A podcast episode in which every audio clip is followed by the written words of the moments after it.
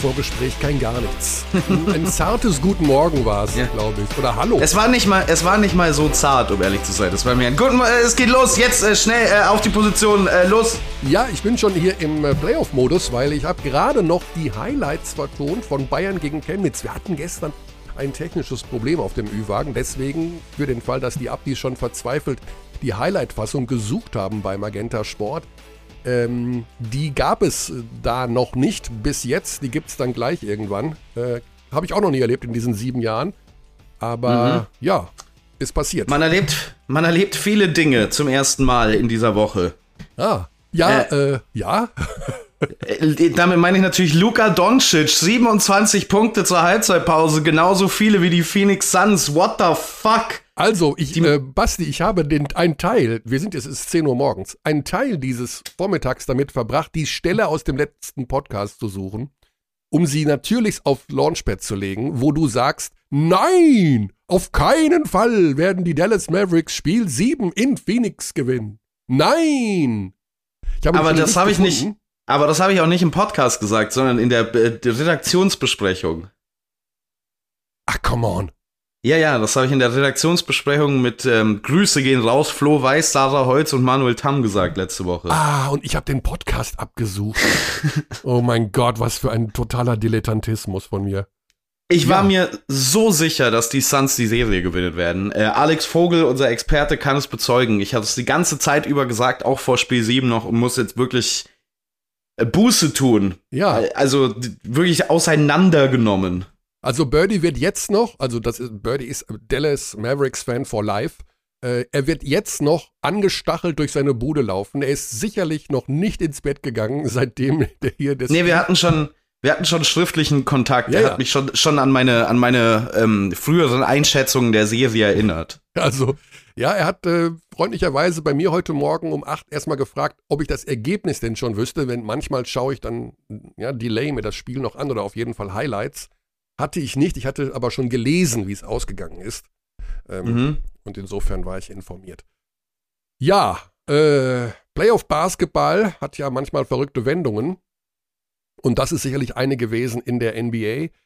Wir haben natürlich wahnsinnig viel zu besprechen. Also wir haben die. Warte, warte kurz, Ja. Trivia, Trivia. Mhm. Ähm, wer war vor Maxi Kleber der letzte Deutsche, der in den Conference Finals in der NBA stand?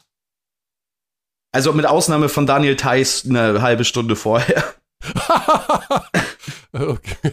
Äh. Oh, du weißt doch, dass du mich damit kriegst. Also, ich weiß es nicht. Das, Es ist nicht so schwierig, es ist ein bisschen eine Trickfrage. okay, weil ähm, der, derjenige hat zwei Staatsangehörigkeiten und eine davon ist deutsch. Nee, nee, nee. Hm. Zumindest nicht, dass ich wüsste. Okay. Es ist weiß nur nicht so lang, es ist nicht so lange her. Ja, aber ich, ja, ich weiß es nicht, Basti. Ich, äh, Es war Daniel Theiss ebenfalls mit den das Boston ist also eine Celtics. Quatschfrage jetzt hier. Daniel Theiss ist, ist sowieso jetzt in den Conference Finals? Oder Nee, nee, nee, nicht diese Con Conference Finals, sondern die letzten mit den Boston Celtics 2018. Okay. Okay, also diese Trivia hat mehrere ähm, Stolpersteine, dass sie vor einem Trivia obersten Supreme Court nicht bestehen würde. ich will doch mal ganz kurz ein kleines Mini-Inhaltsverzeichnis geben für die heutige Ausgabe. Also, mich haben natürlich ungefähr 12 Anfragen erreicht, jeder Natur, dass wir darüber sprechen müssen, was mit den Rechten der Easy Credit BBL denn jetzt passieren wird, dann werden jetzt ab der übernächsten Saison das Unternehmen S-Nation die Senderechte hat. Ähm, darüber können wir gerne sprechen, also jetzt oder im Anschluss an unsere sportliche Aufarbeitung der BBL-Playoffs und des Euroleague Final Fours.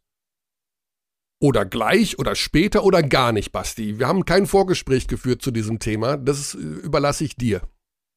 Äh, keine Ahnung. Ich glaube, meine Meinung ist recht klar. Ich weiß nicht, ob wir da noch mehr ausführen müssen dazu. Nein, deine Meinung ist relativ eindeutig. Du hast die verlorene Ehre der Katharina Blum getwittert und damit äh, hat sich, Ist ein glaube gutes Buch. ich, ja, ein sehr sagen- gutes Buch. Ja, Ist ja. ein gutes Buch. Ich wollte Ja. nur ein bisschen Literatur verbreiten. Ja. Ähm, ich glaube, ich kann es auch kurz machen. Da, also mich fragen Menschen, was denn jetzt passieren wird, was denn jetzt, was das denn bedeutet. Und meine Antwort ist, dass ich es nicht weiß. Das ist ganz simpel. Also es gibt einen Rechtewechsel ab der übernächsten Saison. Es gibt ein Unternehmen, S-Nation, ein Unternehmen mit äh, angedockt an den Springer Verlag. Die sind aber noch nicht auf Sendung und ich, ich persönlich weiß weder was von der Ausrichtung, wie die Sport produzieren. Ich weiß weder, welches Personal sie brauchen. Ich weiß überhaupt nicht, was sie technisch wollen. Ich weiß nicht, was die Liga will. Ich weiß es persönlich gar nicht. Und deswegen weiß ich auch überhaupt gar nicht, was passieren wird. Und ich denke, das, das ist wirklich die Wahrheit. Ich weiß es nicht. Ich habe 0,0 Ahnung, was da passieren wird, wie das gezeigt wird, was das kostet, ob man da arbeiten kann, soll, muss oder nicht. Ich habe beschlossen, bis zum, äh, weiß ich nicht, gibt es schon einen Plan für nächstes Jahr? Ich sag mal so, um den 20. Juni 2023 konzentriere ich mich persönlich auf das, was wir da bei Magenta Sport senden. Und alles weitere lese ich mir durch und schaue ich mir an und ähm, here we go. Ist das ja, so in Ordnung, Basti? Kannst du mit dieser Aussage leben? Könnte, du kannst machen, was auch immer du möchtest mit deinem Leben. ich versuche es verzweifelt, aber äh, ja. Steigen wir ein, dass wir direkt unseren Gast begrüßen. Wir haben heute zwei Gäste. Die Story des zweiten Gastes ist im Übrigen sehr lustig, warum er dabei ist heute. Aber wir haben gleich Dennis Wucherer am Start, wollen über die BBL-Playoffs reden. Was machst du denn da? Räumst du das Gartenhäuschen auf in der Zwischenzeit oder hast du Heuschnupfen? Äh, ich habe Heuschnupfen tatsächlich. Ah, Cetirizin. Kennst ja, du das? Ich, äh, ich bin vertraut, ja. Mhm. Also dann hat man keinen Heuschnupfen mehr, das gebe ich dir nur also mit. Ah, ja, also ja, genau. Genau so funktioniert äh, dieses Medikament, genau. Man nimmt eine Tablette davon und ja. für den Rest seines Lebens hat man nie wieder Heuschnupfen. Nein, es ist ein Wundermittel. Für den Rest des Tages. Äh, das ist nicht wahr, aber. Das ist bei mir aber wahr. Das kann ich dir als jemand, der seit seinem elften Lebensjahr circa jedes Jahr Heuschnupfen hat, ja. äh, berichten. Ähm, das geht nicht so einfach. Es hilft schon, aber ich meine, dafür, dass man statt 40 Mal in der Stunde nur noch 28 Mal niest, äh, schläft man halt beim Autofahren ein dann, wenn man Citrizin nimmt. Das äh, ist so der Trade-off, den man hinnehmen muss. Okay, also wir äh, reden einfach mal über die BBL-Playoffs. Mhm. Wo warst du denn nochmal? Du warst, oh, du warst ja am Samstag der Lonesome Cowboy in Ludwigsburg. Auch da, da ist uns ja unser Lüders äh, kurzfristig ausgefallen. Mhm. Du warst alleine die Show in Ludwigsburg gerockt und bei was für einem Spiel warst du denn da bitte? Ja, es war eins der verrücktesten Basketballspiele, die ich ähm, jemals erleben durfte. Äh, mit all den Wendungen eines Hollywood-Thrillers. Ich glaube, äh, David Lynch hätte es nicht besser umsetzen können, auch wenn es ein bisschen mehr in Schwarz und Magenta gewesen wäre dann, ähm, wenn es von David Lynch gefilmt worden wäre das, diese, äh, dieses Spiel hat beiden Teams gefühlt über diese ähm, 50 Spielminuten 15 Mal gehört. Also jedes Team hätte dieses Spiel 15 Mal entscheiden müssen und hat es nicht getan. Und am Ende ist es dann wirklich bitter für die Ulmer mit einer All-Time-Performance von Jaron Blossom Game. Ich bin mir nicht, bin mir nicht ganz sicher. Es gibt ja diesen Effektivitätswert, den ich jetzt statistisch, also dem messe ich jetzt nicht die größte Bedeutung bei, aber es ist schon eine interessante Fußnote. Ich glaube, ich habe es allerdings nicht confirmed, weil ich nicht genau weiß, wo man das machen kann. Ich glaube, das dürfte der BBL-Rekord sein. Effizient, Effektivitätswert von 50 insgesamt. Ja, so ein bisschen die Boxscore-Stats äh, zusammengerechnet. Ja, ein absoluter Wahnsinn. Also ich habe das Spiel auch verfolgt und äh, ja, es hat ewig gedauert, aber es war natürlich sehr, sehr unterhaltsam zwischendurch. Es hätte eine ausverkaufte Halle vertragen, äh, muss ich dazu sagen. Das hat mich so ein bisschen, ähm, ja, nicht gestört, aber das ist so ein bisschen schade. Äh, ja, das dass war. dieses Spiel vor so wenigen Zuschauern stattgefunden hat. Ich meine, wir haben da sowieso schon ein paar Mal drüber gesprochen, auch off-Mic. Es ist derzeit sehr schwer für alle möglichen Veranstaltungen äh, Zuschauer zu generieren, die nicht Fußball heißen. Erlebe ich ja in der Comedy-Szene genauso und an dem Tag war halt auch im Großraum Stuttgart noch was anderes los. Ja, ähm, ja da war das VfB-Spiel. Genau, plus kurzfristige Ansetzung natürlich. Aber klar, für ein Derby in den Playoffs war es für mich eigentlich kaum vorstellbar, dass es da so leer wird in Ludwigsburg. Ich hoffe wirklich, dass das in Spiel 2 am Dienstag besser wird. Ja. Ja, auf jeden Fall eine sensationelle Schlussphase. Wir werden nachher noch mal über die äh, Partie reden, weil ja, unser zweiter Gast ja ein Beteiligter dieses Matches war. ansonsten verlaufen die Serien ähm, relativ eindeutig, sagen wir naja. mal so, steht überall, ja, ja, ja, ich weiß, was du sagen willst. Sie stehen Ja. überall 2-0, aber klar, Bonn-Hamburg, ich meine, Hamburg hat zweimal die Gelegenheit gehabt zu gewinnen in Bonn. Das erste tut natürlich besonders weh. Spiel 1, Spiel 2, Parker Jackson Cartwright explodiert vollkommen, kannst du nicht viel machen mit. Spiel 1 musst du dir eigentlich holen. Unfassbarer Wurf am Ende, Ja. Der das Spiel entscheidet. Das, ich meine, das, das Spiel war ja eigentlich der Klassiker dieser Playoffs, bevor dann Ludwigsburg gegen Ulm kam. Also diese beiden Spiele 1 sind für mich jetzt schon Spiele, die man sich in ein paar Jahren noch anschauen kann und sagen kann, wow, ähm, besser, viel besser geht Playoff Basketball nicht als, als das. Diese, dieses Level, diese Qualität an Shotmaking, die es da gegen Ende der Spielzeit gab. Wir haben da immer wieder diskutiert in dieser Saison drüber, dass die offensive Qualität der Teams insgesamt nicht so hoch ist diese Saison wie in den vergangenen Jahren. Gerade in den Spielen Ludwigsburg, Ulm und auch Bonn gegen Hamburg haben wir gegen Ende dieser Partien herausragende individuelle offensive Performances erlebt. Definitiv, ja, also Packer Jackson Cartwright, glaube 18 Punkte oder in dem Schlussviertel gestern. Ähm, Mhm. Das ist natürlich dann schon wirklich Wahnsinn.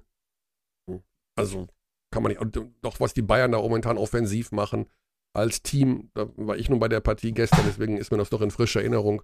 Äh, super effizient auch, also das sind schon interessant, das wird schon interessant, also für den Fall, dass es Bonn gegen Bayern wird im, im Halbfinale, ähm, bin ich sehr gespannt, wie da äh, die Verteilung aussehen wird. Es bewahrheitet sich halt in der Serie Bayern gegen Chemnitz, das, was wir auch so ein bisschen er- erwartet haben. Chemnitz hat halt leider keinen Weg zu scoren gegen diese Nee. Defense. Gibt, nix. Atkins fehlt da an allen Ecken und Enden. So, wir sind ja bekanntermaßen der pünktlichste Podcast in Deutschland. Das heißt, wir lassen unsere Gesprächspartner nie hängen. Teilweise rufen wir früher an. Und das machen wir diesmal ähm, wieder mal sehr pünktlich. Wir sind bei Dennis Wucherer, formerly known as Head Coach of the BBL. Aktiv momentan als da klingelt's, da klingelt's doch an mehreren Endgeräten. Da läuft doch noch das iPad, da läuft doch noch der Laptop, da klingelt's überall beim Dennis. Ja, ich dachte, ich gehe mal ein bisschen schneller ran. Ja, liebe Grüße. Ähm, Basti und ich sind schon ganz heiß drauf, deine Meinung zu hören. Zu Ich allem bin eigentlich. gespannt, um was es geht. Also erstmal. Was denkst du so von Kryptowährungen, Dennis? Äh, ja, wäre auch spannend, weil ne, Basti äh, hat und ich haben da unterschiedliche Meinungen. Aber egal. Yes. Wurscht, richtig, sicher, richtig sicherer Markt, sieht man jetzt gerade. Crypto.com, sieht man jetzt. Es läuft richtig gut, ne, Kearney? dass die Welt gerade ein bisschen aus den Fugen geraten ist. Hast du das mitbekommen, Basti? Dass wir da eine Inflation haben, dass wir Krieg haben, Aha. dass wir Ich dass dachte, Krypto keiner wär mehr die- auf der Straße ist. Ich Also, dachte, Krypto wäre die Lösung dafür. Das haben sie doch immer alle versprochen. Naja, egal. Hallo, Dennis. Ähm, Grüße, Grüße. Dennis, hast Lass du, uns- hast du uns Bitcoins? Basketball machen. Nein, habe ich nicht. Ich habe es auch noch nie verstanden. Ja gut, darum geht's ja nicht. Ach so. Also Nee, ich hab's 99,5 Prozent aller Bitcoin-Besitzer haben keine Ahnung, was das ist. Darum, das ist ja, Okay. das ist egal. Äh, wo wir wollen Okay. versuchen, unsere Expertise tatsächlich auf den Basketball zu legen. Also erst einmal, ja, wir sind eingestiegen, um haben äh, Bastis komplettes Nichtwissen im Bereich der NBA bloßgelegt, weil er einfach gesagt hat, Dallas kann niemals Spiel 7 in Phoenix gewinnen. Oh, war ja ein enges Ding. Also so klar hätte ich es dann auch nicht gedacht. Ähm, der Doncic ist schon nicht schlecht, oder? Ich war ja bei Doncic immer nicht. Oh, oh, ich muss ja zugeben, dass ich als Doncic damals mit Real Madrid in Bamberg gespielt hat, habe ich Trinkieri Ja. gefragt, sag mal, Andrea, taugt der wirklich für die NBA? Und der hat mich angeschaut, als hätte ich sie nicht mehr alle auf dem Dach. Also als hätte ich Ja. nicht mehr alle stramm. Ja, Vollkommen zu Recht. Ja, da hättest du dich ja auch mit Charles Barkley und den ganzen anderen Experten der NBA in eine Reihe setzen können. Nee, der kann das nicht. Der ist, äh, wie alt war der, als der MVP in Spanien war? 19? Wie alt war 18. er, als er, N oh, Entschuldigung, als er MVP der Euroleague war? Wie alt war er, als er Europameister war? Wie weit war er, als er spanischer Meister? Wie alt war er, als er die Euroleague gewonnen hat? Der Junge hat alles gewonnen. Und, und die NBA glaubt immer noch, na, ich weiß nicht, ob der das hier kann. Also Mhm. ne, verschiedene Sachen sind einfach ein No-Brainer. Und dazu gehört Luka Doncic. Ich, soll ich ein Geheimnis verraten? Und ihr, ihr werdet mich beide total auslachen deswegen. Und ihr werdet ab heute behaupten, dass der Körner eine, eine kompletter Blindfisch ist. Aber ich sag's zum ersten Mal öffentlich. Kennt ihr den Vater von Luka Doncic? Also wisst ihr, wie der aussieht? Ja. Mhm. Der Vater, der Vater von Luka Doncic hat, ich sag mal so, keine sportliche Figur. Aha. Ja? Und der ist einfach sehr, sehr korpulent. Und ich habe mir die beiden nebeneinander vorgestellt und seine Mutter ist ja eine sehr schlanke Person. Ja. Mhm. Und ich gehe jetzt mal nach dieser Abstammungslehre und sage, äh, irgendwo sieht man sich ja als Kind seiner Eltern in einem der beiden Elternteile eher wieder, was das Körperliche angeht, was das Geistige angeht, was den Charakter angeht. Und ich habe mir immer gedacht, vom allerersten Tag an, der wird Probleme haben, sein Gewicht zu halten, weil der geht körperlich in die Richtung seines Vaters. Der wird dick. Jetzt weiß ich natürlich, dass der jeden Tag 20 Stunden Basketball spielt und man wird man nicht automatisch dick. Aber ich bin damit, ich habe Luca immer wieder hingeschaut und gesagt, hat der, ist der, wird der, kann der, dass ich dachte, der wird vielleicht Schwierigkeiten haben, sein Gewicht. Ganz im Ernst. Hat er ja auch. Also, ja, hat er auch, aber es, äh, er, er kriegt es ja noch hin. Also er ist, er ist ja nicht dick. Ja, also zu Beginn der Saison waren viele Leute tatsächlich sehr raus, was Luka Doncic anging, weil er zum zweiten Mal in Folge ziemlich außer Form mhm. die Saison begonnen hat. Der, das ist halt so ein Spieler dieser alten Riege, der sich während der Saison durch Basketball in Form spielt. Ich glaube, dass es da doch vieles gibt, was ein bisschen ähm, vorteilflößend ist für alle NBA-Gegner. Ich glaube, da gibt es tatsächlich noch ein paar Dinge, die er machen kann, dass er in noch besserer Form ist als jetzt. Aber das ist ja eine der wenigen Kritiken an Luka Doncic, dass der ja. manchmal einfach so ein bisschen out of shape daherkommt. Mhm. Aber glaubt ihr, dass Luka Doncic über die Athletik kommt? Nee, überhaupt nicht. Er ah. ist.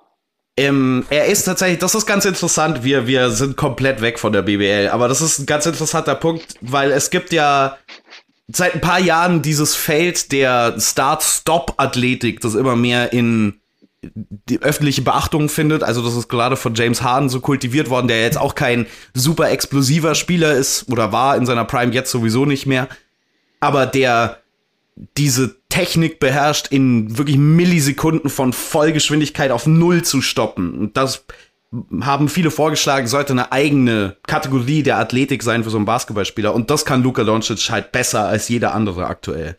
Also wie der auch mhm. gestern wieder seine Spieler, Gegenspieler verliert mit diesen Stepbacks, das ist wirklich Wahnsinn. Aber klar, das ist jetzt kein Slasher, der 15 Dunks reinhaut. Ich möchte also für Luka Doncic ist, ist, um das vielleicht auch abzuschließen, ist das Spiel in der NBA verläuft in Zeitlupe. Ja. Ne, es gibt ja diese Spieler, die einfach und der Typ hat eben mit unter 20 alles gewonnen, was man in Europa gewinnen kann. Und wir wissen alle, wie hart die Euroleague ist und auf welchem Niveau in Spanien gespielt wird und wie hart es ist, eine Europameisterschaft zu gewinnen. Ne? Vor allem, wenn man das quasi alleine macht mit unserem Lieblingsslowen Anthony Randolph, glaube ich, noch dabei. Und Goran ähm, Dragic in, in besserer Form. Gut, ja. Ne? Aber der kommt in die NBA und diese ganze Athletik, diese, diese Freaks, äh, was die Vertikalität angeht, was die, was, was, was die da alles machen in der NBA, aus 18 Metern werfen und so weiter. Das ist ja völlig verrückt. Aber dieser Typ kommt in die NBA und für den ist das Zeitlupe. Der hat schon alles, was, was an Komplexität in Europa passiert, in Spanien, bei Real Madrid, in der Euroleague, erlebt zwischen 14 und 19. Und der kommt dahin und sagt sich, ach, sieh mal einer an das ist ja hier wie ein, das ist ja wie PlayStation für mich und ich bin an dem ganz großen Joystick. Ja, wir werden irgendwann mal, ich möchte irgendwann mal einen Podcast machen, nur über Stepback. Stepback-Schrittfehler. Über den Schrittfehler im Basketball, ja. der, der hm. angeblich kein Schrittfehler ist. Aber ich möchte nicht darüber jetzt diskutieren, Basti. Halt dich zurück.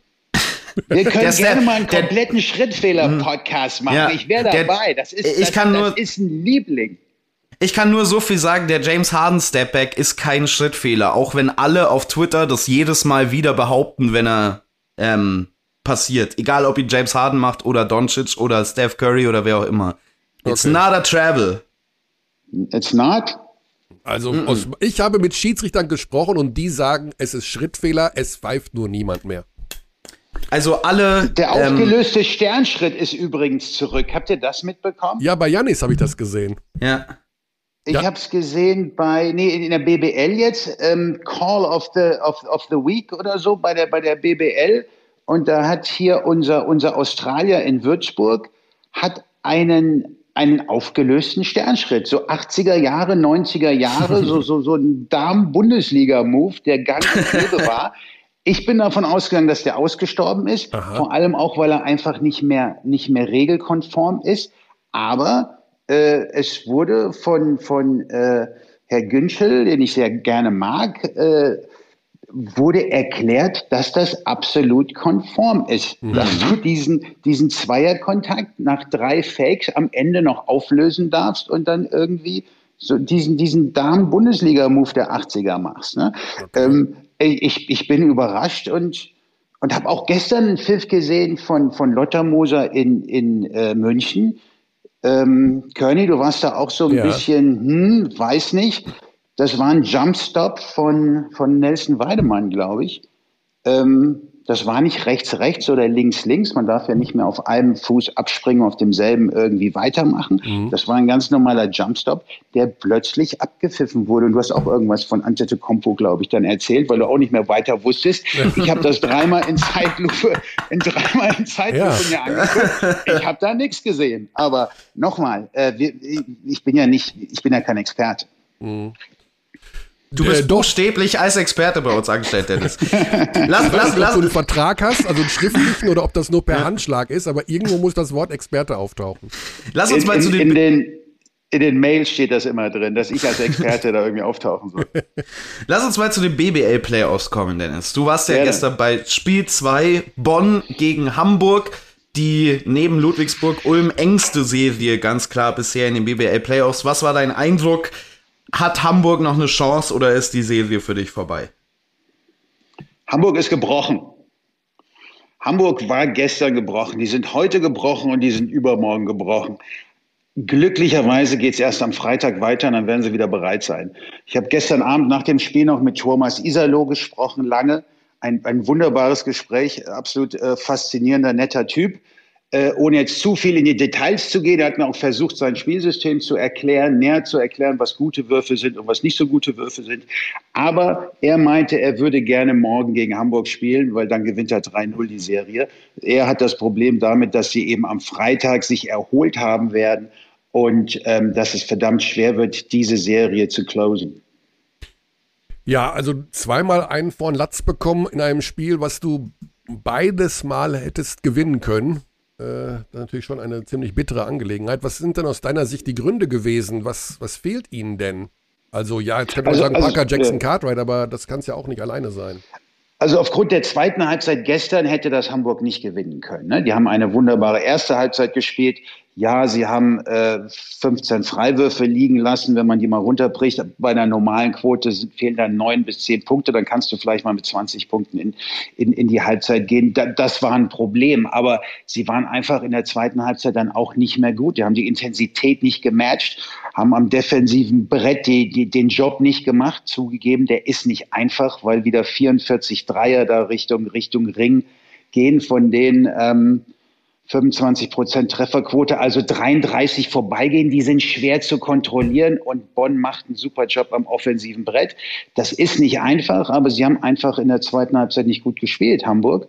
Und, und das Ding auch gestern äh, eher als Spiel 1 zu Recht verloren, obwohl sie eine dominante erste Halbzeit gespielt haben. Ja. Was ich bemerkenswert finde bislang über diese ersten beiden Spiele, dass Hamburg, obwohl sie ja eigentlich mehr ein Team sind, das über ihre defensive Identität kommt, für mich, ich weiß nicht, wie es dir damit ging, mit dem Eindruck, sehr ungeordnet wirken in der eigentlich ja mit Abstand am meisten vorkommenden Action der Bonner, nämlich dieses High Pick and Roll mit Parker Jackson Cartwright als Ballhändler. Ich habe immer wieder den Eindruck gehabt, dass es nicht ganz klar ist, was sie für eine Art von Defense spielen wollen. Klar, Pedro Calles wirft auch verschiedene Defensivsysteme dazwischen. Wir haben das Hatchen immer wieder gesehen über diese Saison. Wir haben sie oft im Drop gesehen. Aber gerade wenn die Leo da als Mannverteidiger war, hatte ich immer den Eindruck, dass nicht ganz klar ist, soll er über den Screen gehen, soll er unter den Screen gehen, wodurch immer wieder, nicht nur wenn Parker Jackson Cartwright dann selbst gescored hat, sondern auch wenn er als Vorlagengeber oder als Passgeber da war, die Defensive schon quasi in der Vorrotation war, also immer in Bewegung. Was ein bisschen komisch ist für mich, äh, für mich, dass das zu diesem Zeitpunkt der Saison so unklar wirkt. Hattest du denselben Eindruck? Sie haben, sie, sie haben die Pick-and-Roll-Verteidigung verändert. Ich, ich glaube, Hamburg hat 80 Prozent der Zeit in der regulären Saison mit diesem, mit diesem Quick Hedge gespielt. Ne? Short Hedge und zurück und dann mal gucken, ob der Ballführer attackiert oder den Ball passt und dann ist alles gut. Ne? Gegen Parker Jackson Cartwright haben sie sich überlegt, in Spiel 1, wir gehen viel unter dem Block und zusätzlich in der Dropverteidigung, wir wollen den kleinen Kerl vor uns halten, koste es, was es wolle, mit fünf Mann. So, sie wurden abgeschossen in Spiel 1. Also Spiel 2, nochmal, wir wollen ihn vor uns, aber Max DeLeo kämpft mehr über den Block. Ne? Mhm. Und das hat im ersten Viertel super funktioniert. Ähm, ich weiß nicht, warum, warum Max DeLeo dann, dann plötzlich nur noch sehr wenig gespielt hat. Zweites Viertel gar nicht mehr und, und vor allem dann im dritten, vierten, vierten Viertel war, war, war diese Verteidigung dann so wie im ersten Viertel auch nicht mehr zu erkennen. Aber sie haben sich komplett verändert. Ähm, ich bin mir sicher, dass Bonn mit diesem Quick Hedge gerechnet hat, einer Verteidigung, auf die Petro Kayes monatelang gesetzt hat, die eigentlich immer funktioniert hat. Und jetzt spielen sie gerade etwas komplett anderes, was PJC ähm, ja, äh, in einer Art und Weise bestraft, das ist schon, das ist schon verrückt. Mhm. Okay. Aber nochmal, ja. ich bin auch nicht unbedingt deiner, deiner Meinung, dass, dass das Petro Kayes Team von dieser Saison unbedingt sich über die Verteidigung definiert. Ja. Dafür hast du einen Jalen Brown, einen Caleb Holmesley, die da nicht mitmachen. Es war ein bisschen komischer Saisonverlauf dahingehend, weil die Towers so circa bis zur Dreiviertelmarke der Saison eine der besten Defensiven der Liga waren und brutal abgefallen sind gegen Ende der Saison. Ich weiß aber auch nicht genau, was die Gründe dafür sind, weil das Personal ja eigentlich recht unverändert geblieben ist. Klar, man hat an den Rändern hier und da was gemacht. Aber der Kern ist ja eigentlich der gleiche. Mike Kotzer, du hast es angesprochen, fand ich eigentlich die ganze Saison über sehr gut in diesen Quick-Catch-Situationen. Und irgendwas ist da in diesem letzten Saisondrittel passiert, wo diese Defensive nicht mehr auf demselben Level funktioniert. Und ich weiß noch nicht genau, was es ist. Ja. Ja, und dann hat Pedro Caes gedacht, ich bleibe in Norddeutschland, aber ich möchte nicht in Hamburg bleiben. Der geht nach Oldenburg. Das ist cool, oder? Das ist dort keiner mitgerechnet. Stille das, im Raum. Stille im Raum. Also es ist ja immer so eine Sache bei diesen Trainernummern, da, da bin ich natürlich auch immer ein bisschen involviert, weil ich, weil ich da, auch echt? Teil der, der Gerüchteküche bin oder eben auch da ja. gerne mal mit dem großen Ohr hinhöre. Aber ähm, dass er in Oldenburg unterschrieben hat, das, das wurde schon vor vier bis sechs Wochen intern mhm. ähm, besprochen. Ähm, okay, ja. Mich hat es dann, ja, mich, mich hat's dann gewundert, dass plötzlich in den letzten zehn Tagen ähm, ich glaube auch sogar auch in der öffentlichen Pressemitteilung, wenn mich nicht alles täuscht, gesagt wird, dass er sich äh, in seiner Heimat umguckt und ins Ziel nach Hause zieht. Äh, okay. Also deutlich südlicher zieht als wie viele Kilometer sind das von, von Hamburg nach Oldenburg? Das ist ja jetzt nicht, nicht so, so weit im Süden. Ne? Ja, und er ist wieder näher dran an Fechter. Also der liebt einfach die Gegend. ähm, ja. Ja, gut. Puh, also die Zeit läuft uns ein klein wenig davon. Wir wollten eigentlich auch noch über Barca, gegen, über Barca gegen Real sprechen. Und oh, sind noch mit Ulm und Lubu, was ist denn los mit euch? Ja, wir haben den Overtime. Ja, für, wer, wer macht denn das heute Abend überhaupt? Das ist erstmal morgen Abend, Herr morgen Experte. Abend. Oh, und dann haben wir auch gleich Tommy Kleppeis noch in der Leitung. Der kann uns zu dem Spiel ah. auch noch was sagen. Oder natürlich, ja. soll, du sollst dich zu allen Spielen äußern. Nein, nein, doch, nein. Doch. Thomas kann das besser. Frag nein. ihn mal, warum er keinen getroffen hat in Spiel 1. Okay, ja, gut, das wäre auch ein Ansatz gewesen. äh, ja, wir wollen, ähm, puh, sollen wir über Alba Bamberg auch so viel reden oder ist das eine klare Sache? Ich glaube, Alba und, und München ist eine klare Nummer. Mhm. Ähm, sowohl Bamberg als auch Chemnitz wird in Spiel 3 zu Hause vor, in, in eigener Hütte vor eigenen Fans nochmal noch mal mit allem kommen, was sie haben und, und dementsprechend da auch auch gerade im ersten Viertel Vollgas geben, aber Alba und, und Bayern, die sind gut gecoacht, die sind mhm. erfahren, die wissen genau, was auf sie zukommt. Sie werden durch diesen Sturm navigieren und, und das dann natürlich auch im, im, im Stile einer, einer, einer Spitzenmannschaft werden beide Mannschaften das, das Spiel drei auch, auch auswärts gewinnen.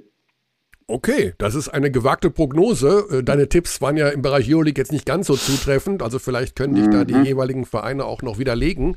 Aber ich muss zugeben, dass ich auch bei beiden Serien eher das Gefühl habe, dass sie nicht deutlich länger gehen als äh, über den ähm, Freitag hinaus. Aber gut, wir werden es sehen. Vielleicht nutzen das die Chemnitzer und die Bamberger als Motivation. Komischerweise haben die Bamberger gestern besser gespielt, nachdem Akil Mitchell draußen war und sie wirklich äh, und 20 Punkte hinten lagen. Kurios, aber gut. Ja, ich weiß nicht, wie viel das zusammenhängt mit Bamberg und wie sehr damit, dass Alba Berlin dann halt so einen Gang rausnimmt. Problem ist, dass Bamberg halt nichts von dem, was Berlin macht, verteidigt bekommt. Also auch nur ansatzweise. Das war, ist so ein bisschen die entgegengesetzte Richtung von der Bayern gegen Chemnitz-Serie. Chemnitz kann nicht scoren, ähm, Bamberg kann dieses Alba-Team nicht verteidigen. Ich bin auch bei Dennis. Ich glaube, das ist beides im Spiel 3 vorbei. Und ähm, damit sollten wir vielleicht doch, ich weiß nicht, wann haben wir Tommy Kleppeis? In elf Minuten. In elf Minuten, ja, dann haben wir noch mehr als genug Zeit für Ludwigsburg gegen Ulm. Die Serie, Aber Dennis ist ja auch unser Euroleague-Experte. Ja, lass uns mal kurz. Her noch mal an, wenn er so Ja, genau. Du hast, das du bist ja ehrlich, arbeitslos. Du hast ja Zeit ohne Ende. Das würde ich ehrlich genau. vorschlagen, dass wir, dass wir jetzt kurz Ludwigsburg-Ulm machen, dann Tori Kleppeis ah. und dann rufen wir noch mal an für Euroleague. Ja, denn dieses Problem ist. ist, Dennis, wir haben das letzte Woche versucht mit zwei Leuten in der gleichen Leitung. Ähm, ja. Nochmal Entschuldigung an Basti Doret, der ist dann einfach rausgeflogen, als wir Marodolo dazu geholt haben. Dieses, ja. dieses technische Desaster äh, werden wir in dieser Saison nicht mehr lösen können. Äh, Aber Spieler sind immer wichtiger als Ex-Spieler oder, oder möchtegern Coaches oder Experten. Ja, was bist du eigentlich momentan? Ich weiß nicht, was ich bin. Ich hänge in der Luft. Ich, ich stelle mich neu auf. So viele, so viele freie Trainerstellen und keiner verpflichtet den Wucherer. Das gibt's doch gar nicht. Nein, doch, das ist, das ist, das sind Phasen. Vor ein, zwei Jahren wäre ich noch überall in der Gerüchteküche ganz oben gewesen. Ja. Glaub, da war ich auch noch in Hamburg im Gespräch. Ja. Jetzt äh, geht die Tendenz Richtung eigene ähm, ähm, Assistant Coaches aus dem eigenen Stall jemanden hochholen ähm, und, und damit weitermachen. Das, das hat ja, das hat in Berlin wunderbar funktioniert. Ja. Das hat auch anderen Orten wunderbar funktioniert. Und das ist, das ist gerade ein guter Trend. Und dann gibt es eben den Trend, dass, dass in, in Deutschland alle willkommen sind und, und ähm, ja. Ja, da ist es eben für sowohl für junge Deutsche als auch für, für, für Arrivierte, ich glaube, ich bin schon Arrivierter, äh, da einfach schwierig. Ja. Na gut, also in äh, Hamburg übernimmt der Assistant und in äh, mhm. Bayreuth übernimmt Lars Marcel, der genau, Assistant. Also haben wir zwei deutsche Coaches ja auch wieder. Ja, ähm, gut. Ja, das ist prima. Das ist ja, und dann kommt aus der Pro A auch noch ein junger deutscher Coach. Ich glaube, da geht es wieder in die richtige Richtung. Jetzt müssen wir noch irgendwie, müssen wir noch was machen für die, für den Wucherer. Für die alten, für die alten Säcke. Ja, ich hatte ja so ein bisschen gehört, dass in Lubu was frei wird, aber das könnte sich doch noch Aha. ein bisschen hinziehen. Ja, aber wir schauen mal.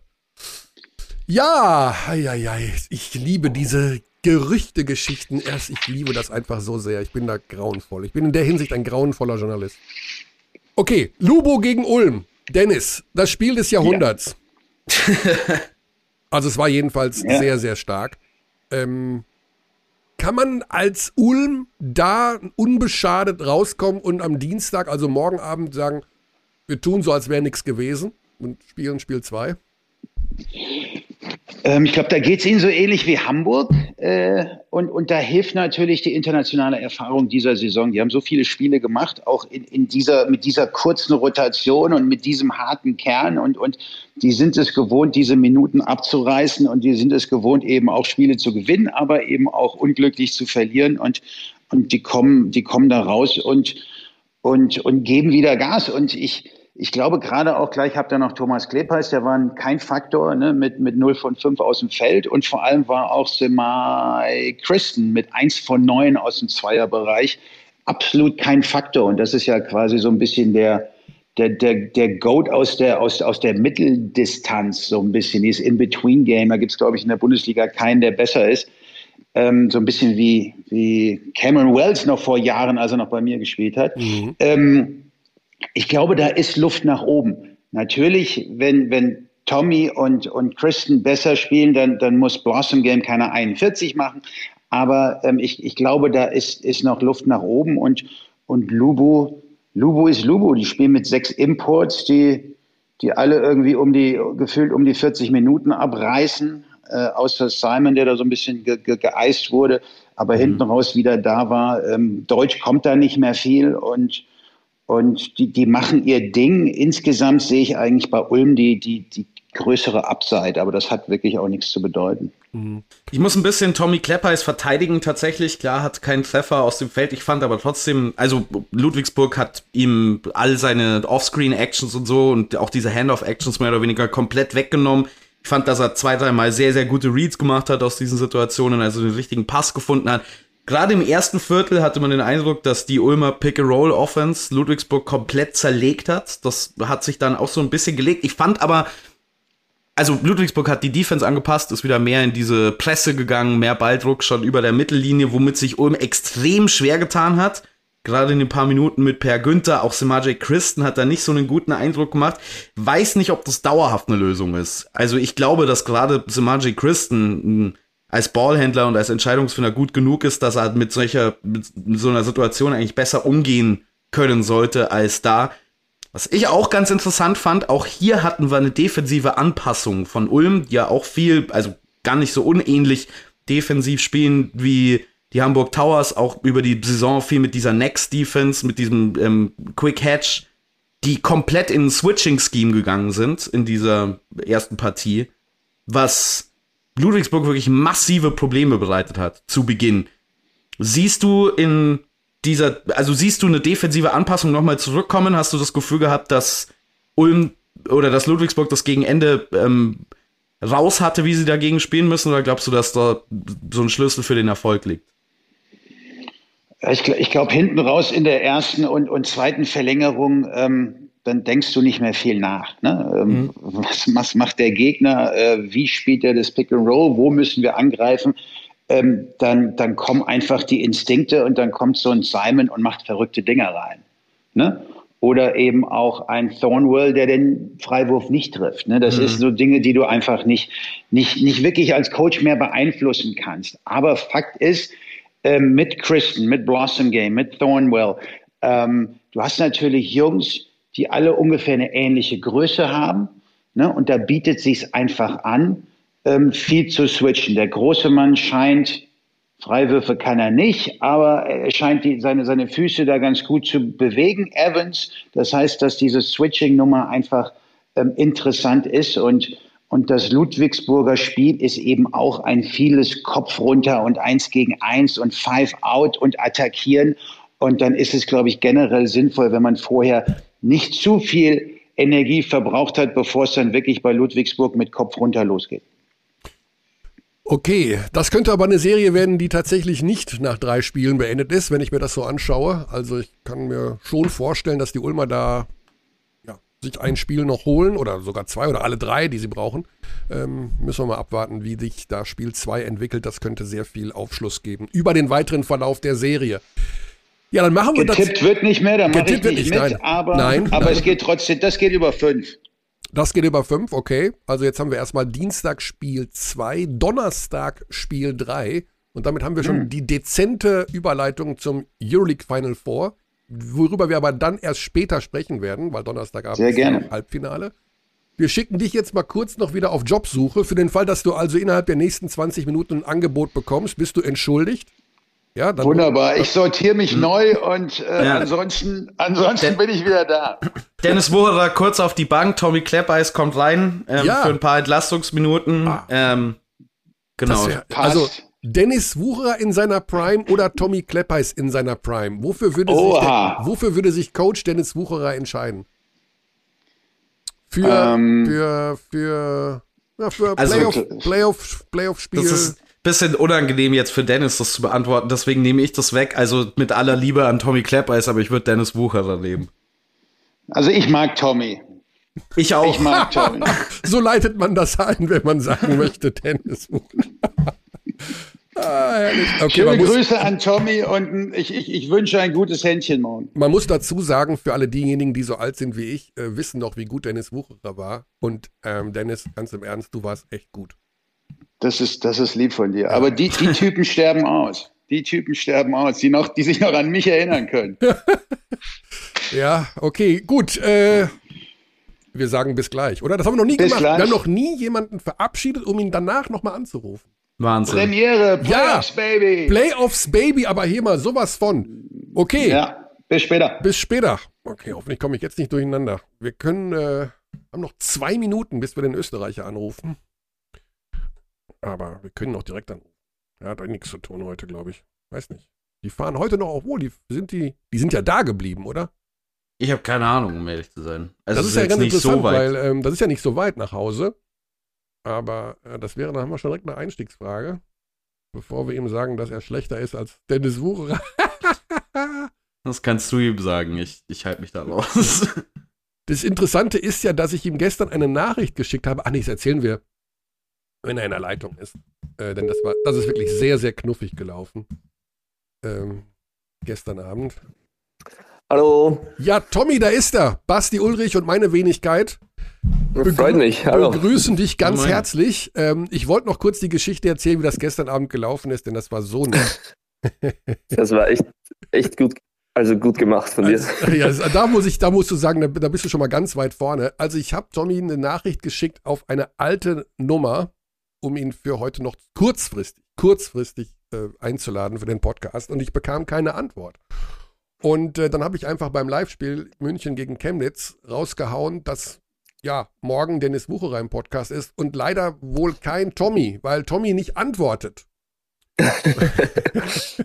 Und dann habe ich noch gesagt, ja, Tommy K. aus U. Und das hast du irgendwie gehört, dass ich nach sozusagen den Hilfeschrei on air losgelassen habe. Genau das habe ich gehört. Da. Also ich war nicht mal direkt vor dem Fernseher, sondern ich saß bei Tisch und der Fernseher war hinter mir. Mhm. Und ich bin dann zurückgegangen und dachte so, warte kurz, ich habe irgendwas gehört. Ich muss mal kurz zurückspulen. Und ich kann so, bei der App kann man ja 20 Sekunden zurückspulen Großartige Sache. und lauter gedreht. Und dann habe ich es gehört. Und ich musste richtig lachen zu Hause. Sofort Handy in die Hand genommen. Ja. Weil ich bin ja ein Typ, der natürlich antwortet, wenn er von dir eine Nachricht kriegt. Ah, also da muss ich ganz ehrlich sagen, das gibt noch mal Sonderpunkte. Vor allen Dingen hast du dann über Twitter mir die Nachricht geschickt und dann noch über WhatsApp und also Ja. äh, großartig. Vielen lieben Dank für diese sehr, sehr ähm, unkomplizierte Geschichte, wie sie da abgelaufen ist. Das heißt, Ja. du hast gestern dieses Spiel auch geschaut, also du guckst dann generell auch die anderen Playoff-Spiele? Ja, also ich, ich bin jetzt nicht ähm, das ganze Spiel vor dem Fernseher gesessen, aber ich verfolge die Spiele so im Hintergrund auf jeden Fall. Und ja, auch wenn, vor allem wenn dann zum Beispiel Andy Obst spielen oder so, dann schaue ich Ja. mir das natürlich. Gerne. genau, Ja. ja, ich hoffe, dass es dem gut geht. Der ging ja humpelnd aus der Halle, kam aber dann wieder nicht humpelnd zurück. Da haben wir noch keine, Ja. keine Rückmeldung, aber ich hoffe, dass da alles gut ist. Äh, die Frage, die wir uns gerade gestellt haben, morgen ist ja Spiel 2. Seid ihr zwischendurch nach Hause gefahren? Ja, wir Ah. sind auch erst am Spieltag angereist. Oh, Ähm, ja, war eine, war eine Überlegung, das so zu machen, weil wir es während der Saison auch so gemacht haben. mhm. Ähm, ja, hat, hat beim ersten Spiel, glaube ich, auch ganz gut funktioniert. Sie, äh, die Überlegung ist halt immer dann, die Spieler zu Hause in, ihrer, in ihrem gewohnten Umfeld schlafen zu lassen. ja. Ähm, Würdest Ja, du gutheißen? Also, das ist für dich auch was Positives. ja, äh, ich denke, bei Anreisen unter, unter zwei Stunden kann man auf jeden Fall drüber reden und ist, Mhm. ist eine gute Möglichkeit. Ja. Ja. Ja, wir hatten gerade Dennis Wucherer schon in der Leitung und haben so ein bisschen analysiert. Wir sollen dich fragen, wieso du denn einfach kein nix getroffen hast in Spiel 1. Ja, ist eine gute Frage. ähm, Habe ich mir auch die letzten Tage gestellt. Ähm, aber ja, die Antwort kann ich hoffentlich in Spiel 2 geben, aber ja, ich, also ich, ich bin in letzter Zeit ziemlich streaky unterwegs und ich muss, ich muss meinen Rhythmus finden. Ja, Ich muss aber auch dazu sagen, dass ich dich schon verteidigt habe, Ja, Tommy. Ich hat fand, dass du, massiv. dass, dass du gerade aus diesen, wenn du da um die Screens rumkommst, immer mal wieder gute Pässe gefunden hast. An dir hat's jetzt nicht gelegen, würde ich sagen. Sowieso kann man überhaupt diese Niederlage auf irgendwas schieben, außer die Basketballgötter wollten das größtmögliche Spektakel und ihr wart am Ende letztendlich das Opfer. Ja, also ich bin, ich bin kein Freund davon, einen Schuldigen zu finden, außer mich selbst. Das heißt, ich, ich übernehme bei solchen Sachen für mich selbst die Verantwortung. Ähm, ich meine, null Punkte, das geht einfach nicht, auch, auch wenn ich ein paar gute Pässe gespielt habe. Ähm, ja, ich denke aber, dass das jeder Spieler für sich machen soll und dann findet jeder Spieler drei, vier Sachen. Und dann, wenn einer nur, eines nur funktioniert hat oder einer von den Spielern einen Fehler weggelassen hätte, dann wäre es besser ausgegangen. Aber es ist in so einem Spiel, ich meine, das hat jetzt 50 Minuten gedauert. Das sind so viele Kleinigkeiten mhm. entscheidend. Ähm, ich glaube, jeder, der in der Halle war, selbst jeder Fan kann sich da irgendwas raussuchen, wo er sagt, da habe ich was falsch gemacht, deswegen war es so. Also ja, es ist einfach ein Spiel von Kleinigkeiten und ja, die sind entscheidend und die summieren sich dann. Ist denn so eine Niederlage einfacher oder schwieriger zu verpacken, als wenn man mit 30 einen auf die Mütze kriegt? Also ich, ich glaube, es ist, es ist einfacher, als wenn man mit 30 verliert, weil, weil du dann richtig viel falsch gemacht hast. Ähm, wir müssen jetzt einfach mental ein bisschen ähm, tough sein und das wegstecken können. Man hat ja auch gesehen, wie, wie Hamburg gegen Bonn, das war ja eine ähnliche Situation, kann man auch sagen. Ähm, wie die rausgekommen sind, erste Halbzeit, ähm, war auch wieder gut und dann in der zweiten Halbzeit sind sie eingeknickt. Jetzt müssen wir auch mental tough sein und eine gute erste Halbzeit spielen und dann aber da ansetzen. Ja. Ja, also für mich ist es besser, für mich ist es besser, knapp zu verlieren, weil du weißt, okay, du hast eine Chance da zu gewinnen. Hm. Tommy, wir haben im, in Spiel 1 hatte ich den Eindruck, dass ihr ganz früh im Spiel sehr, sehr gute Antworten hattet auf die Art und Weise, wie Ludwigsburg euch verteidigt hat. Das Spiel war mhm. nach dem ersten Viertel nur eng, weil Ludwigsburg überdurchschnittlich gut von der Dreierlinie getroffen hat. Ja. Das hat, war dann in der zweiten Hälfte ein bisschen eine andere Angelegenheit, weil Ludwigsburg auch die Defense wieder so ein bisschen durchgewechselt hat. hast du den mhm. Eindruck, dass ihr für Spiel 2 bessere Antworten parat habt als in dieser zweiten Hälfte? Ähm, ja, denke ich schon. Wir, also wir werden uns das heute nochmal ganz genauer anschauen und analysieren. Ähm, Jaka findet dann normalerweise auch gute Mittel. Und ja, ich meine, wir hatten, ja, wir, es ist, es ist, das ist doch das Schöne an der Playoff-Serie. Du siehst die mhm. ganzen Anpassungen, die Veränderungen, die kleinen Stellschrauben, die gedreht werden. Und ja, ich bin mir sicher, dass wir da auch an den richtigen Schrauben drehen werden. Ja, ist ja generell keine so einfache Saison. Wir haben ja schon mal in Ulm ganz kurz drüber sprechen können, ähm, abseits der unserer Sendung, dass du auch sagst, äh, was wäre alles möglich gewesen, wenn wir gesund geblieben wären? Also mit Felicio mhm. vor allen Dingen und jetzt noch Herkenhoff. Äh, wie schwierig ist es denn jetzt auch gewesen, das immer wieder mal wegzustecken, dass da schon wieder ein so ein wichtiger Spieler verletzt ist und das wieder irgendwo nachjustiert werden muss? Das macht ja auch was mit einem Team, oder? Ja, also das war sehr, sehr hart diese Saison. Ähm, vor allem für mich war Cristiano der, der unter Anführungszeichen wichtigste Mitspieler, weil ich mich super wohl mit ihm gefühlt habe in Pick-and-Roll-Situationen, in Off-Ball-Screens. Ähm, ich habe ihn oft gefunden unterm Korb und wir haben gut kommuniziert, er war super wichtig für die Mannschaft.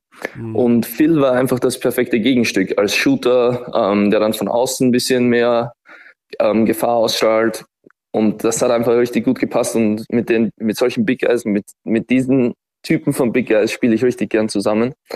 Und ja, die nach hintereinander innerhalb von, von Wochen zu verlieren für die ganze Saison, ist schon ein sehr harter, ja. harter Schock eigentlich. Ja. Vor allem, weil du davor so guten Basketball gespielt hast und gezeigt hast, dass du echt, echt ähm, viel bewirken könntest die Saison und dass es vielleicht ähm, tief in die Playoffs reingehen könnte. Ja, und Eurocup noch dazu, ne? Also ihr habt ja. ja. dann auch hervorragend in der ersten Runde gespielt in den ähm, in den K.O.-Spielen und auch in der zweiten gegen zweiten, Bologna. Gegen also den späteren meine, Champion gewonnen, ja. äh, fast mhm. gewonnen. Also äh, ja. das war natürlich also wir haben tough. Wir haben, Bologna, wir haben Bologna, glaube ich, mehr geärgert, als die als Valencia oder andere Top-Mannschaften das geschafft haben. Ähm, ja, im Endeffekt haben wir auch da einzelne Spiele dann am Rebound verloren. Mhm. Und ja, aber was hilft es jetzt, wenn wir darüber reden? Was nee, nee, genau. Nee, nee. Ja. Also ihr habt natürlich auch ein bisschen äh, ja, profitiert davon, dass das gut geklappt hat, was die Verpflichtungen angeht von einem Blossom Game, einem Christen und einem Thornwell, ja. die da regelmäßig deutlich über 30 Minuten wegrotzen. Ja. Ähm, bleibt da für dich noch, also das ist immer so eine Frage, die schwierig ist, finde ich, äh, ob, ob, du noch oft genug den Ball bekommst, wenn da die drei ständig ähm, ja, ihre ja. Ansprüche haben. Aber das ist sicherlich kein einfacher Job, oder? Ja, ist es nicht. Ähm, wir haben halt auch einfach das, ähm, unseren Spielstil ein bisschen geändert. Wir sind halt mehr in, in Richtung NBA-Stil gegangen, weil die drei halt eher den kennen mhm. und eher in dem erfolgreich sind. Ähm, ich weiß nicht, wir spielen gefühlt ziemlich viele ISOs, aber ich meine, die Jungs haben auch dementsprechende Zahlen aufgelegt, deswegen werde ich, also ich bin immer der Letzte, der dann sich hinstellt und sagt so, ey, gib mir mehr Bälle. Ähm, ich bin, ich bin ein Spieler, der versucht, die Mannschaft so am Laufen zu halten und also das, was du mir hinwirfst, mit dem, mit dem versuche ich was, was Gutes zu machen, was mir phasenweise gelungen ist und phasenweise so wie eben gestern nicht. Mhm. Ja, also es ist auf jeden Fall keine einfache Saison für mich, aber ich versuche einfach das zu machen, ja, aus dem, was mir hingeworfen wird, das Beste ja. zu machen. Es gibt ja noch, ich weiß nicht, inwiefern euch das als Spieler überhaupt beschäftigt und beschäftigen darf, aber so ein bisschen der Elefant im Raum ist ja, Cristiano Felicio hat sich jetzt nicht wirklich warm gemacht vor Spiel 1, aber hat sich so ein bisschen geworfen, ähm, zusammen mit ja. Per Günther. Ja, mit Jaka Lakovic gesprochen, die Hoffnung besteht ja, dass er noch zurückkommen könnte. Mhm. Schaut man dann auch ab und zu so rüber neben die Bank und denk, denkt sich, ja, wenn du hier in Spiel 4 wieder mit dabei sein könntest, dann sieht das ganz anders aus oder muss man das, muss man das verdrängen? Ja, ähm, also für mich persönlich, ich glaube, ich würde, ich bin einfach doppelt so gefährlich, wenn Chris noch auf dem Feld ist. Ähm, also mir persönlich würde es auch extrem gut tun, aber er muss sich jetzt einfach auf seinen Fuß konzentrieren und fit werden. Und das Gefährliche ist ja bei ihm, dass er dann zu früh zurückkommt und man da irgendwie was riskiert. Und das, das darf man einfach nicht machen. Da muss man einfach schauen, auf die Gesundheit des Spielers achten und er muss uns sagen, wann er bereit ist. Wir hoffen natürlich alle, aber wir werden sehen. Spiel 4 ist dann doch schon am Sonntag. Ja, ja es ist schon ein sehr enger Zeitraum, das natürlich. Ja. ja. ja, Tommy, dann schauen wir uns das morgen Abend mal an. Ähm, Jawohl. Vielleicht wieder ein ähnliches Drama. Also viel mehr geht ja eigentlich nicht. Das stimmt. Wir hoffen, dass es auch ein paar Zuschauer mehr in die Halle lockt. Da gab es ja wohl ja, das ein paar Interessenskonflikte in Spiel 1 mit dem mhm. VfB Stuttgart, der da die Stadt geflutet hat, wie ich gehört habe. Ja, haben wir mitbekommen. Ja. wir haben ja selbst in Ulm auch ein paar Stuttgart-Fans und ja. das war in aller Munde. Und auch, es sollen wohl auch sehr viele Kölner-Fans da geblieben sein. Also jedenfalls äh, viel Alarm. Okay. Ähm, ja, dann schauen wir uns das Ganze an und schaust du auch eigentlich NBA noch so zwischendurch? Also wir haben ja. am Anfang viel über Dallas und Luka Doncic gesprochen und äh, die Gewichtsprobleme seines Vaters. Also schaust du da auch mal zu? Also ich habe gestern das Spiel Milwaukee gegen Celtics ja. gegen die Celtics gesehen, weil es natürlich perfekte Zeit war. Ähm, Dallas war mir zu spät, aber ich schaue dann so Zusammenfassungen, Wiederholungen. Aber ich habe es noch nicht gemacht von Game 7. Ja. Oh. Aber du weißt, wie es ausgegangen ist. Ja, zum Glück schon. Okay. Aber ja. Das hätte mir jetzt so leid getan, wenn wir das für dich gespoilert hätten. nee, ist okay, ist okay. Habe ich früher mal gemacht, hatte zu viele Mitspieler, die es einfach nicht lassen konnten, es zu spoilern. Ja.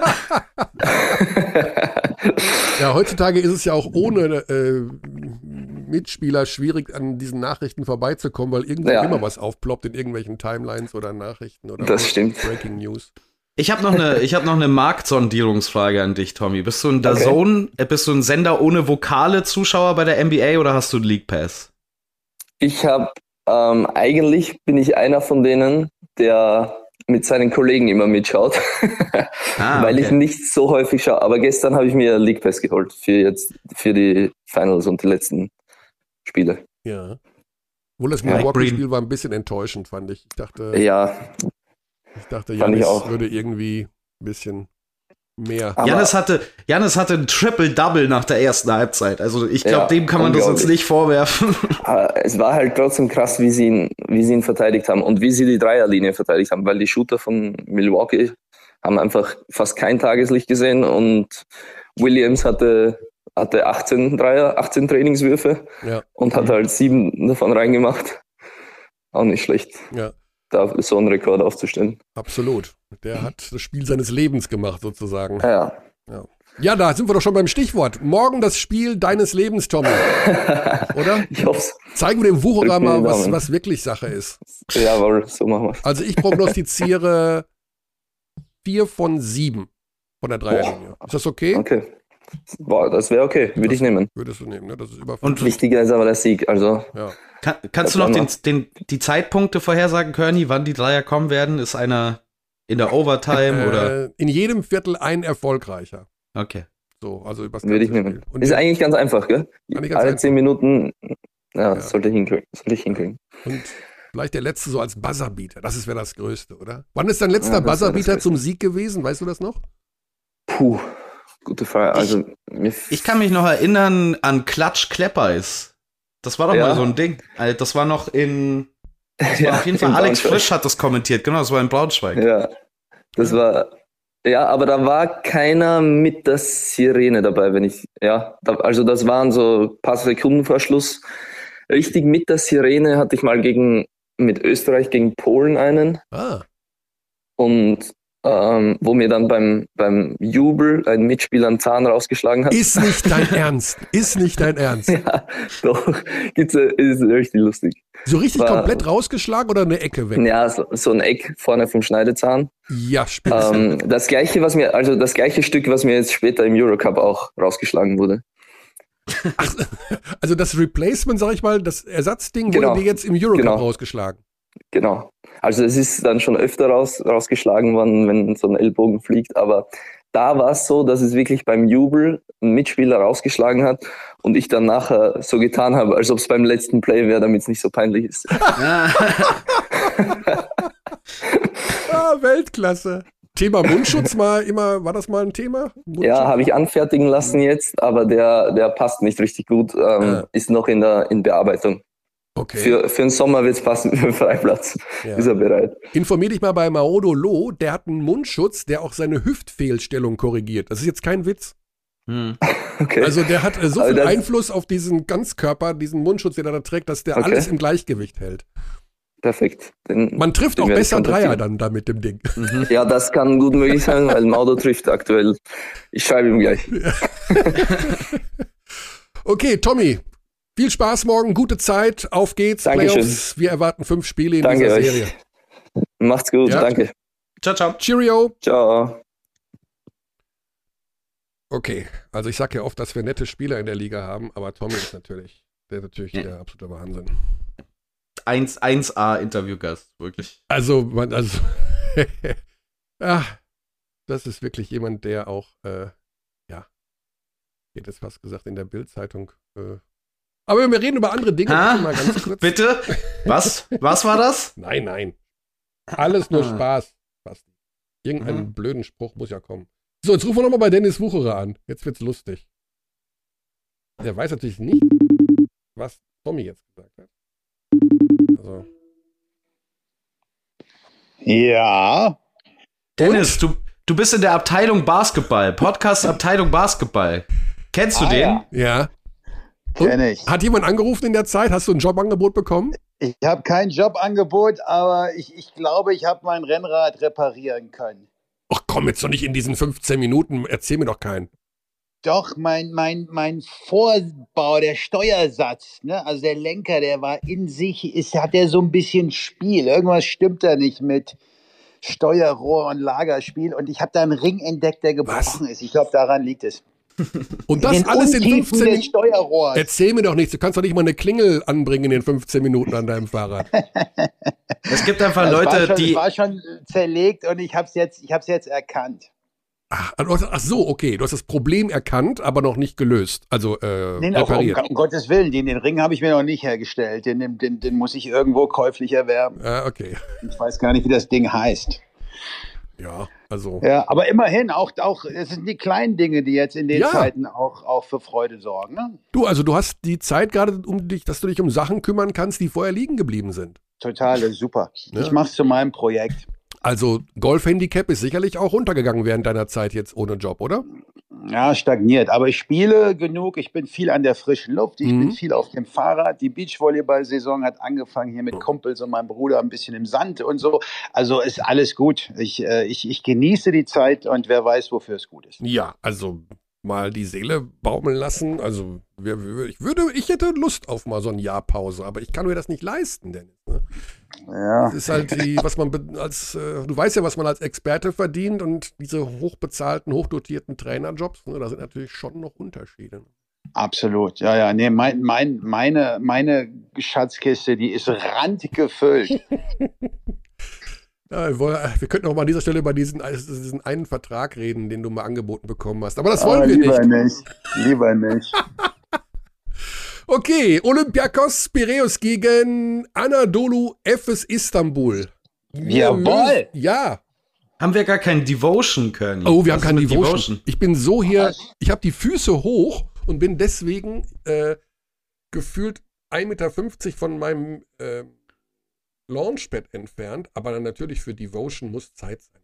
Also das geht ja nicht. Eigentlich schon. Sitzt ihr da eigentlich zusammen am selben? Nein, nein, nein, jetzt hör doch mal kurz zu hier. Ja, ja, mein Fehler. I feel devotion. Ah. Ja, ich, also ich fühl's. Fühlt ihr es auch? Also ich fühl's jetzt noch mehr als vorher. Ich glaube, ich spüre das Dribbeln, um ehrlich zu sein. Oder Oh. einfach nur wow. Oder einfach nur welcome wow, to wow. Mhm. Also die Devotion ist da für Semifinale 1. 17.45 Uhr am Donnerstagabend. Live bei Magenta Sport. Olympiakos Piraeus gegen Anadolu Efes Istanbul. Eine Mannschaft, die, wenn es nach Dennis Wucherer und Basti Ulrich gegangen wäre, gar nicht mehr dabei wäre. Aber Mhm. sie sind da. Gewinnen sie auch dieses Spiel? Welcher von euch beiden Tippversagern möchte anfangen? Ich möchte erstmal sagen, dass es nicht absehbar war, dass sich die halbe Mannschaft von Olympia Mailand in Spiel 1 verletzt. Ähm, das war jetzt tatsächlich, also wenn du das in der Zukunft gelesen hast, dann herzlichen Glückwunsch. Dann frage ich mich aber auch, wieso du noch hier bist und nicht schon längst Las Vegas Die Millionär. Liebe zum Spiel. Verstehe. Ähm, Anadolu Efes war besser in der Serie, als ich es erwartet hätte. Ähm, trotz der Ausfälle bei Mailand. Ich meine, auch Sergio Rodriguez hat am Ende irgendwie nur noch auf dem halben Fuß gespielt. Äh, Nicolo Mellis Ausscheiden war natürlich mitentscheidend. Dennoch war ich äh, überrascht von Anadolu Efes und es ist vielleicht tatsächlich diese Championship-Identität, die da so ein bisschen eine Rolle spielt. Jetzt aus der regulären Saison Dinge abzuleiten für ein einzelnes Eliminationsspiel ist immer ein bisschen schwierig. Ich war nicht überzeugt von Olympiakos in der Serie gegen Monaco. Die waren für mich deutlich schwächer, als ich sie erwartet hätte. Also ich sehe das relativ ausgeglichen, vielleicht sogar mit leichten Vorteilen für Anadolu. Dennis? Ja. Ha- Haben wir schon erwähnt, dass Mailand Verletzungsprobleme hatte? Ja, war natürlich krass, muss man zugeben. Also, Okay. da, Ja. ja. Aber zählt Ähm, nicht. Heart of a Champion. Never Heart of a underestimate. Champion. Ja, ich, ich habe das dann auch relativ schnell gesagt, als Efes äh, gewonnen hat, dass die in einem Final Four ähm, nur schwer zu knacken sind. Ähm, es ist natürlich die Frage, was ist mit Rodrigue Bobois, was ist mit Krunoslav Simon? Sehen wir die? Im letzten Spiel, ähm, da ging es immerhin schon auch in den Playoffs um was im Viertelfinale. Bei Kasiaka haben sowohl Micic, Simon als auch Bobois nicht gespielt und man hat, hat verloren, 73, 79. das ist übrigens der Ähm, Grund, warum heute Tibor Bleis nicht hier ist in diesem Podcast. Mhm. Mhm. Also der wurde gestern noch zurückgepfiffen, von wegen, äh, sie haben das zweite Playoff-Spiel verloren gegen Ja. Karsiaka und deswegen Genau. gibt's heute keine Pressetermine. Und äh, ja, liebe Grüße an Tibor, aber äh, die Arbeit geht aktuell vor. Ja, kein, keine, ja, okay. Er, er nicht dabei und dementsprechend auch keine Häme für uns, die, die ja quasi sein Ausscheiden vorausgesagt Ja, hatten und, und er hat da natürlich gegen gewirkt. Weißt du übrigens, weil bei mir steht, dass die am 18. Mai, also am Mittwoch, das Mhm. dritte Playoff-Spiel in der Türkei haben. Das kann doch nicht angehen, oder? Das kann nicht sein. Ich glaube aber für den 18. ist, glaube ich, die eigentlich die zweite Runde für alle anderen geplant, während das zweite jetzt, glaube ich, vorgezogen war, wenn mich nicht Ah. alles täuscht. So habe ich das, äh, so habe ich das interpretiert. Hm. Weil bei den anderen steht überall noch 1-0. Fenerbahce und Co. und Galatasaray. heißen, ne? Okay. Aber zurück zum Ja. Spiel. Ja, ähm, ja also, also Micic und Larkin sind nur schwer zu stoppen. Ähm, diese Mannschaft ist eingespielt, die machen ihr Ding und in einem Do-or-Die-Spiel, in einem Halbfinale und einem möglichen Endspiel ist diese Mannschaft in der Tat nur schwer zu knacken.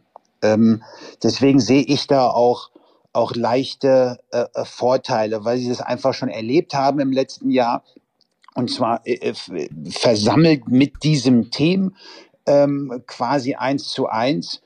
Äh, und Olympiakos hat natürlich mit Slukas, mit Walkup, vielleicht auch Dorsey oder McKissick, Jungs, die da auch in der Guard-Position ähm, gut verteidigen können. Und sie haben einen tiefen Kader und sie haben einen Wesenkov, der der ins All-Euroleague-Team zurecht gewählt wurde und mit Mustafa Fall und Hassan Martin die Möglichkeit eben entweder Drop Defense oder Switchen. Also sie können ein bisschen variieren, aber ähm, Mizic und Larkin in einem Halbfinale zu schlagen, wird verdammt schwer. Mhm. Ich finde es vor allen Dingen so ein bisschen bedenklich, dass wir ja zumindest so einen Teil der Vorlage schon gesehen haben, wie man die Olympiakos Defense knacken kann und das ist eben genau diese Switches auszunutzen und die Mismatches dann mit von einem sehr guten Point Guard, in dem Fall war es Mike James bei Monaco, die bei Olympiakos schon für sehr viel Panik gesorgt haben. Ich hatte nicht das Gefühl, dass Hassan Martin besonders viel Erfolg hatte, jetzt vor einem kleineren, beweglicheren Point Guard zu bleiben, was natürlich dann die ganze Defensive dahinter durcheinander wirft. Und davon hat Anadolu Efes eben zwei sehr unterschiedliche Spielertypen, aber Shay Larkin ähm, und Vasilij Micic, die beide solche 1 gegen 1 Situationen ausnutzen können. Bin mir nicht ganz sicher, ob man, ob wir vielleicht von Olympiakos eine andere Art der Defensive sehen werden. Du hast es gerade angesprochen, die können in verschiedene Richtungen gehen. Ich glaube tatsächlich, dass Mustafa Fall nah an unspielbar sein wird in dieser Serie, weil dafür Anadolu einfach zu viele Ballhändler hat, die aus dem Dribbling werfen können. Es ist aber tatsächlich die Hauptfrage, wie fit ist Vasilij Micic?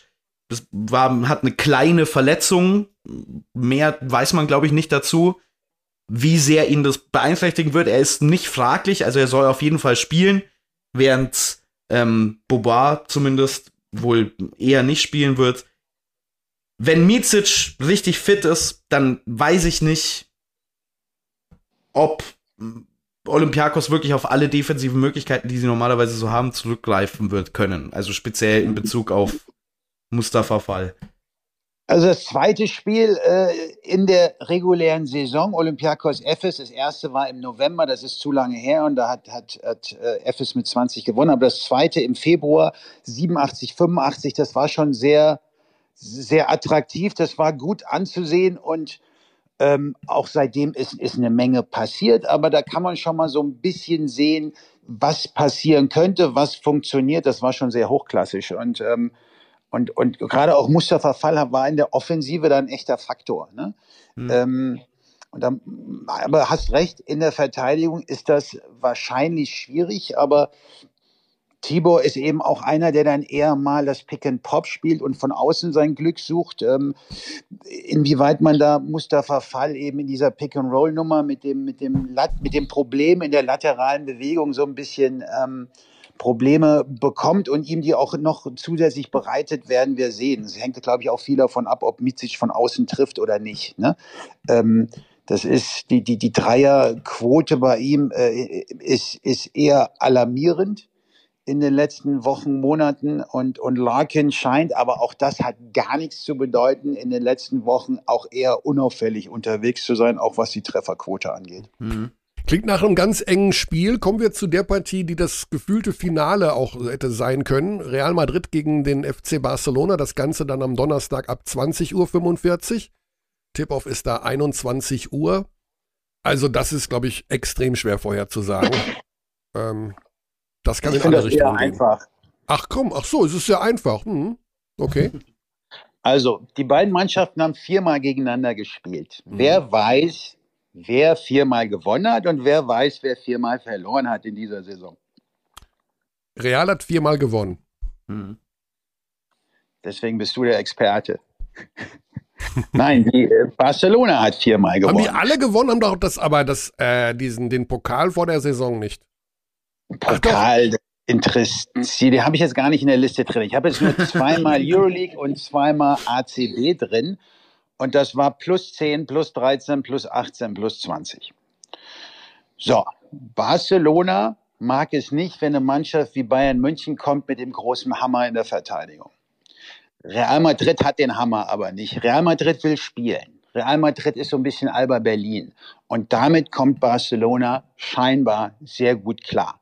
Ja, die großen Leute, Tavares, äh, Vincent Poirier, Guerchon, Yabusele, jetzt Anthony Randolph zuletzt wieder ein paar reingeworfen von außen gegen Manresa war das, glaube ich, am, am Wochenende, scheint auch da in, in eine Richtung und eine Form zu kommen, äh, die vielleicht helfen kann. Aber Barcelona hat in dieser Saison mit Real gemacht, was sie wollte.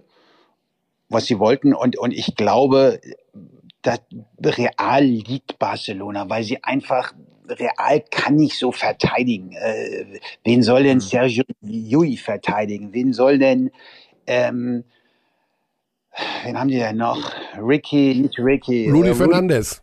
verteidigen. Ähm, Örtel hat auch nicht mehr gespielt in den letzten Wochen. Ich, vielleicht wisst ihr da mehr, was, was da los ist, ob der nochmal darf oder nicht oder überhaupt. Aber ich, ich glaube, da ist Barcelona der, äh, der Favorit. Real hat gegen gegen ähm, Tel Aviv hoch gewonnen, aber ich glaube nicht, dass das ein Gradmesser war. Ähm, ich möchte ein bisschen dagegen reden. Ich sag auch, Real gewinnt. Ah, hört doch auf! Ihr Äh, wollt das nur gegen mich verwenden. ne, Ja, also Real Madrid, Für den Fall, dass ihr irgendwie wieder Ganz im genau. Glückstreffer landet. Also da, da, die, die Tatsache, dass Real Madrid nicht verteidigen kann, würde ich überhaupt nicht unterschreiben. Aha. Waren mit ziemlich weitem Abstand sogar die beste Defensive der Euroleague in dieser Saison. Wo ich dir recht gebe, Dennis, ist, dass der Stil, mit dem Real Madrid verteidigt, Barcelona besser liegt als der Bayern-Stil. Ähm, Richtig. Real ich habe hab, hab auch nicht gesagt, dass sie nicht verteidigen können. Das ist einfach eine andere Art und, und ohne diese Physis und ohne diesen großen Hammer, der echt wehtut. Genau, es, es ist ein bisschen mehr, wenn man das so bezeichnen kann, positionelle Verteidigung. Vieles von dem Matchplan von Real Madrid defensiv hängt damit zusammen, dass man Spieler quasi in so einen Tunnel Richtung de, des Korbes leitet, dem Gegner die Würfe von außen wegnimmt und dann eben die Guards gerade in die Zone begleitet, wo dann Tavares, Poirier und wie sie alle heißen warten. Damit kommt Barca sehr, also besser zurecht als mit dieser Switching-Defense, mit dieser sehr körperlichen Defense von den Bayern auch weil sie eben diese Bewegung abseits des Balles haben, viel auch von den Würfen aus der Midrange leben, ähm, wo sie sehr viele sehr gute Shooter haben. Allerdings muss ich so ein bisschen dagegen halten, das, was wir in der Serie gegen die Bayern gesehen haben von Barcelona, ist für mich kein Flug gewesen. Ich glaube, dass die so ein bisschen durch sind mit dieser Saison. Das war ja auch so ein bisschen deine These. Und ich habe nicht das Gefühl, dass diese offensiven Abläufe bei Barcelona noch so stimmen, wie sie zu Beginn der Saison mal gestimmt haben. Du glaubst, sie sind weich gekocht? Hat der Coach Ja. sie weich gekocht? Hat er sie auf dem Gewissen? Es wirkt tatsächlich auch für, für mich so, weil ich meine, wir haben in Spiel 5 dann in der zweiten Halbzeit auf einmal wieder diese Barcelona-Offensivmaschine gesehen. Wo kommt das her? Ist, also, wieso sieht der Rest der Serie vorher so aus, wie er aussah, und die zweite Hälfte in Spiel 5 dann so? Ich kann mir das kaum anders erklären, als dass diese Spieler nicht mehr bei 100% Konzentration sind, nicht mehr bei 100% was diese Actions angeht, die ja sehr komplex sind, die sehr davon abhängen, Read and React, dass man die richtige Entscheidung im, im richtigen Moment trifft. Und ich glaube, dass Real Madrid genug hat defensiv, um so kleine Fehler in den Abläufen von Barcelona auszunutzen. Um ehrlich zu sein, bin ich auch kein, ähm, ich achte nicht so sehr auf die regulären Saisonspiele. Ich, ich meine, Chemnitz gegen Bayern ist ein gutes Beispiel. Ich, äh, ist in der Euroleague natürlich noch mal ein bisschen was anderes, aber für mich sind die so nicht so bedeutend für eine Playoff-Serie oder jetzt in dem Fall Der für ein. Classico, El Clasico ist Ja. nicht bedeutend. Nee, es ist nicht das. Clasico. Ist Es das ist nicht- der Wahnsinn, was hier, was hier prognostiziert wird? Das ist unglaublich. Es ist nicht das gleiche wie in ein Eliminationsspiel. Es ist nicht das gleiche. Ich meine, war Alba gegen Bayern am letzten Spieltag das gleiche, wie wenn die in der Playoff-Serie aufeinandertreffen? Ich würde sagen, nein. Körny, der Basti hat gesagt, der Coach hat die Mannschaft auf dem Gewissen. Ich habe, wenn ich mich so erinnere, äh, hat- hattest du das nicht auch während der Bayern-Serie mal kurz erwähnt, dass Ja, von, dem, von dir habe ich, Ja. von dir habe ich die These ja. Dennis. Ich fand die so Also, gut, dass ich ja. sie einfach geklaut habe. Ja, also ich glaube, dass Ich du gesagt hast, Dennis, dass Geheimnis. Jasikevičius äh, die Mannschaft so ein bisschen verloren hat, weil er einfach seit einem Ja. Jahr nur am Rumbrüllen ist. Ich, ich erzähle euch mal ein Geheimnis, woher Ja. auch diese These dann vielleicht rührt. Aber das, das muss natürlich unter uns bleiben. Absolut. Ich, ich, äh, Ähm, ich mache einen ja. Filter drauf. Ja, ich ich habe ja mal für, für Benetton Treviso dann doch nochmal gespielt. Am Ende einer Saison in Italien durfte man noch nachverpflichten, kurz vor den Playoffs. Da hatte sich einer verletzt. Wir waren mit Leverkusen raus und ich bin dahin für zwei Monate. Ettore Messina war der Coach. Ettore Messina ist zu vergleichen, jetzt vielleicht nicht mehr, scheint ruhiger gewesen zu sein, äh, geworden zu sein, aber damals mit Jasikevičius jetzt. Mhm. Jedes Training ist Die das ist Hölle. ein, ein, das ist die Hölle. Du sitzt, bevor du rausgehst aufs Parkett, sitzt du auf deinem Platz. Alles ist gefaltet, alles ist frisch gewaschen, alles ist da für dich. Ne? Du, musst, du musst eigentlich nur mit, deinem, mit, deinem, äh, äh, mit deiner Zahnbürste kommen. Und, und du sitzt da und du überlegst dir, oh oh, was haben wir gestern gemacht? Was haben wir vorgestern gemacht? Was könnte heute passieren? Was will der Coach von mir? Was darf ich machen? Was darf ich nicht machen? Es ist, es ist vom Druck her, vom mentalen Druck her, ist jedes Training die Hölle. Du willst nicht, dass der Typ dass du irgendwas falsch machst und, und ihm mhm. diesem Typen, dem Trainer, eine Chance gibst, ähm, dich anzuscheißen und, und dich auf dem, auf dem Kicker zu haben. Das ist, und wenn du das über Monate machst, Ende vom Lied, um, um, um das zu abzukürzen, im Halbfinale, obwohl Treviso Erster war in der, in der regulären Saison, haben wir gegen Mailand und Sascha Djordjevic, glaube ich, da als junger Trainer, ähm, 3-2 verloren, nachdem man äh, zu Hause das erste Spiel mit 20 gewonnen, dort mit zwei verloren. Äh, zu Hause mit 30 gewonnen, dort Buzzerbeater mit einem verloren. Zu Hause zwei von 35 Dreier geballert, zu Hause verloren.